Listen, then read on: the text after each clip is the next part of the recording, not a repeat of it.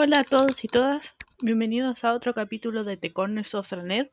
Ha pasado un tiempo desde que grabé el último capítulo, pero estoy viva, aquí estoy. A pesar de la caída de WhatsApp y todas las redes sociales, estoy aquí. Eh, el capítulo de hoy es sobre la película de Free Guy, Tomando el Control, o solamente Free Guy, de este año 2021. Y es, se determina como una película de eh, acción y, y ha dado harta polémica porque para los mundo gamer tal vez tenga buena crítica, pero para la gente común y corriente es fome. O sea, para mí fue, fue fome la película. Pero ahí les voy a explicar más o menos el porqué. Como siempre, divido el capítulo como en tres o cuatro partes. En este caso voy a partir al tiro con lo malo. Lo malo, lo bueno, lo rescatable y la, las conclusiones, por así decirlo. Eh, lo malo fue la duración de la película. Es una película de casi dos horas, o sea, le faltaron cinco minutos para que fuera dos horas y no daba para eso. No daba para hacer una película de dos horas. O sea, la trama era básica, pero quisieron hacerla complicada para pa, poder eh, poner toda la referencia al final. Más que nada, creo yo. Eh, la actuación de Reynolds ah, da para qué hablar. ¿Por qué digo que es mala? Porque no logra salirse del personaje de Deadpool. Y es como que quiere ser un Deadpool serio, como con ese mismo tipo de humor, pero como que también quiere tener escenas de drama con, con su personaje y como que no... O, o es Deadpool o, o, es un mal actor. No, no se puede salir como de ese, de, de, ese personaje que lo lanzó a la fama, por así decirlo. A lo mejor Reynolds funciona más como un productor que como un actor. No sé, ahí lo, pueden como darle, darle una vuelta. Eh, sobre el reparto en general, por ejemplo, está Joey Kerris, más conocido como Steve de Stranger Things, por el personaje de Steve. Eh, también pasa un poco lo mismo, a pesar que un, un, actor joven como que se quiere sacar ese, ese papel de Steve y se metió en esta película yo creo que para eso, como para tratar de desencajarse. Y sí le funciona, pero igual no lo logro ver como un, actor dramático, como que todavía está ahí como en la comedia, en, en, la, en la acción, pero no, no, no logra como ese toque tal vez dramático que quiere con el drama que tiene con el otro personaje. Eh, eso sería como lo malo a grandes rasgos, no me quiero alargar mucho. Y lo bueno, por ejemplo, es que tiene las referencias, referencias gamer, referencia a la cultura popular. Eh, los efectos visuales también son buenos, o sea, se podría decir que los efectos visuales son casi como el Ready Player One. Y está también la parodia a Working Bass de Miley Cyrus. Ahí les voy a poner un, un extracto. Y luego tenemos lo rescatable. Eh, serían los cameos de Chris Evans y Channing Tatum. O sea, Channing Tatum en el principio, que Channing Tatum al final y Chris Evans al final, casi como ya llegando a las dos horas de película, se llena de referencias.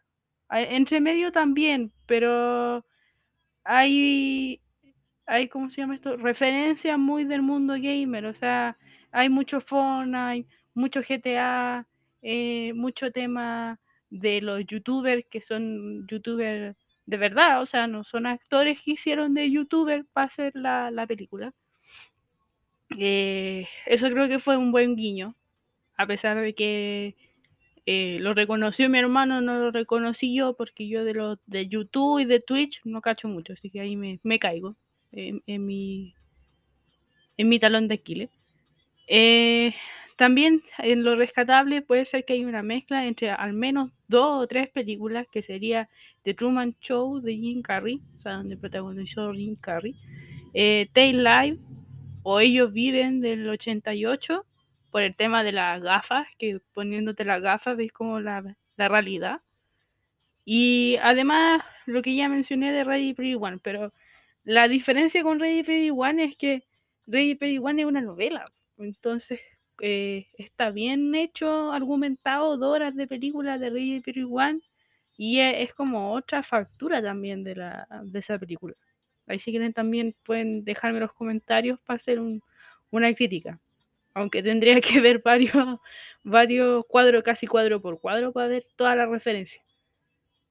Eh, en el reparto también destaco a Taiki Waititi, ay no, no sé cómo pronunciarlo, pero el director de Thor Ragnarok, más conocido como director de Thor Ragnarok, entre otras, y creo que él tiene más gracia para actuar que Reynolds. O sea, el Taiki tiene más gracia para actuar que Ryan Reynolds. Eh, en conclusiones, y bueno, para ir cerrando, eh, como mencioné, existen opiniones divididas sobre el éxito de la película, porque hay unos que lo encuentran muy malo y otros muy buena, y creo que va a depender mucho de la expectativa de la película. O sea, si tú pensás que iba a ser una expectativa, una película llena de referencias y, y con oh, los efectos visuales y la gran trama, mm, vaya a quedar ahí como ya, y, y para eso vale la pena todo.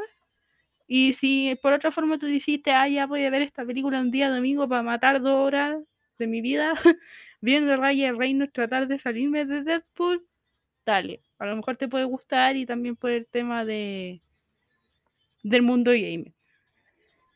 Eh, creo que yo, yo personalmente creo que la película se va a considerar un fracaso de aquí a lo que termine el 2021, o sea, en dos meses más, ya estamos en octubre.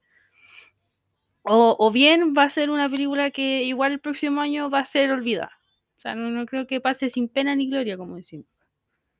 Eh, tal vez hubiera tenido un mejor recibimiento de ser por otro actor protagonista. O sea, si tal vez hubieran puesto a otro. Eh, si, si Reynolds hubiera quedado backstage y hubiera sido solamente el productor y hubieran puesto a otro actor, tal vez la película hubiera pegado más. No sé. Eh, para ir cerrando y para que ya no se aburran de mí, eh, algunas curiosidades es que el actor que da vida al jugador de Channing Tatum, o sea, el, el, avatar en el fondo, es el mismo que apareció en Stranger Things como el vendedor de cómics. O sea, ese que decía, ay, tengo 20, 22 años y vivo en la casa de mi mamá, ya ese. Ese actor es el que apareció en Stranger Things como el vendedor de cómics. Creo que es la temporada 2 o la temporada 1, no recuerdo bien. Eh, otro, otro cameo, pero es muy gringo, eso sí, es que hay un presentador que se llama Alex Trevel, o Trebek, y eh, él falleció en el 2020. Entonces, ese cameo que él tiene en la película es como de la última escena que se alcanzó a grabar de él estando vivo. Porque como que grabó la película, esa escena, y el tiempo después eh, falleció. Entonces, es como eh, un cameo, pero un cameo muy de la cultura gringa. Eso también le encontré mal a la película, que tiene muchos chistes gringos, es muy de como del humor de ellos. Eh, pero bueno, esa fue mi, mi crítica de Free Guy. Y déjame saber tu, tu opinión también, pues, me pueden mandar un, un, mensaje por Instagram o por Gmail. Eso es. Eso sería todo. Chau, chau. We'll be right back.